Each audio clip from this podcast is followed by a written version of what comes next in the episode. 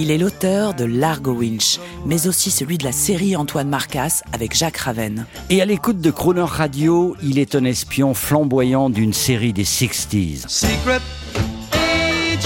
Nous faisons part de ses humeurs musicales pour une vie de rêve. Spy Life. Eric Giacometti, On the Air. Je voulais vous faire partager la BO d'un film qui m'avait marqué, euh, qui date des années 60, fin des années 60. Ça s'appelle Triple Cross. Ça se passe euh, pendant la Seconde Guerre mondiale. C'est l'histoire d'un espion qui, est, qui travaille à la fois pour les Allemands et les Anglais. On y trouve euh, Romy Schneider. Et c'est chanté par un crooner. Et vous allez voir, vraiment, ça dépote.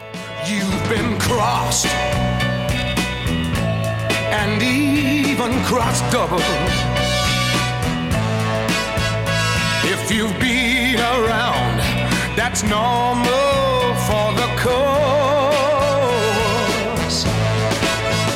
But you won't believe the trouble you'll find in just one man.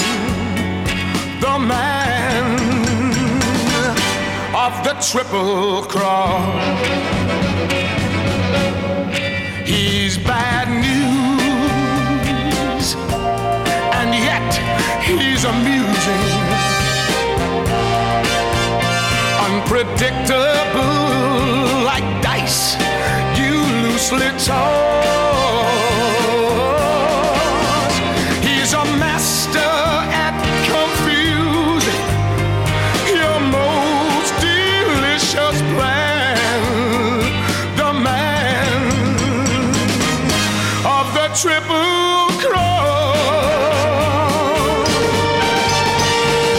as rain that the man is on your brain that has gotten to your heart some way, yeah.